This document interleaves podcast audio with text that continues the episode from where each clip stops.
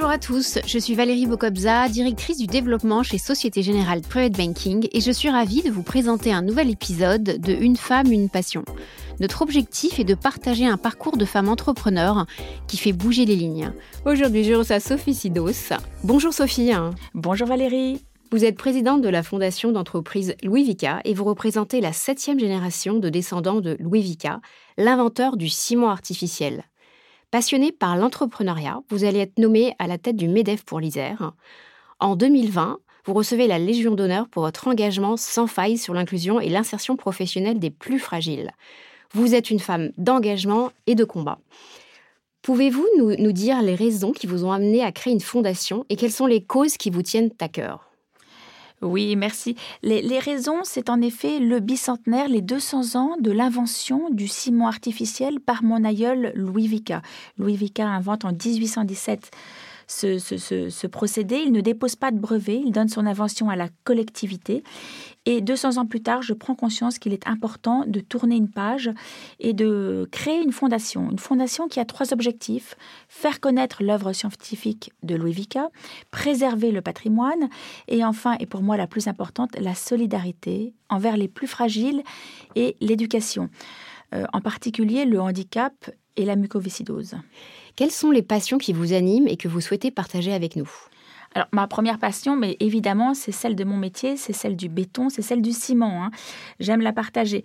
J'aime mes engagements, mon engagement au MEDEF. Je suis convaincue du rôle des entreprises pour relever les défis d'un monde moderne. Et enfin, bah, tout m'intéresse. Je suis d'un naturel très curieux, je suis très altruiste, j'aime les autres, j'aime les gens, j'aime particulièrement les plus fragiles. Par exemple, j'aime Café Joyeux, j'aime partager avec eux. Euh, j'aime le sport, j'aime le sport féminin. On a de la chance à Lyon, on a une équipe de l'OL féminine qui est exceptionnelle, des grandes championnes. J'aime aller les voir, j'aime aller les voir avec mes collaborateurs, avec mes collaboratrices. Et j'aime la musique.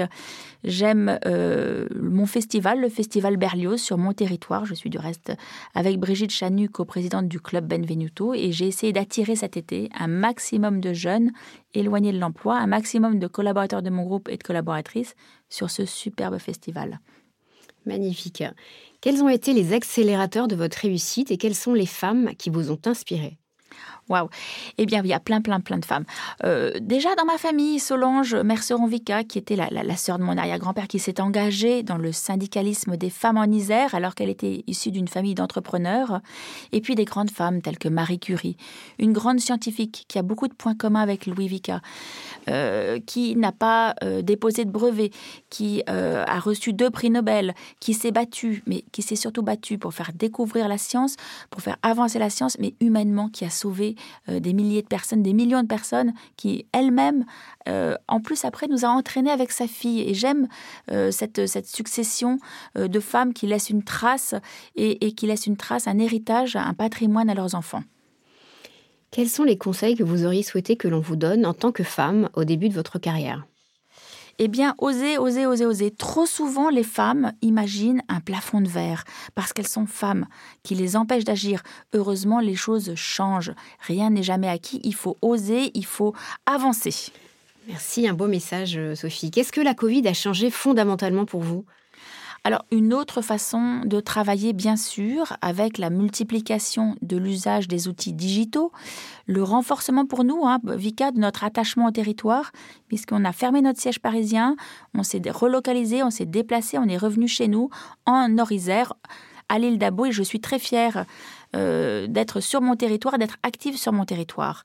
Aussi une grande sensibilité aux questions euh, de santé, de bien-être au travail, euh, toutes ces questions de RSE que je porte à travers la Fondation et qui sont aujourd'hui indispensables. Et pour finir, quels sont vos voeux pour le XXIe siècle?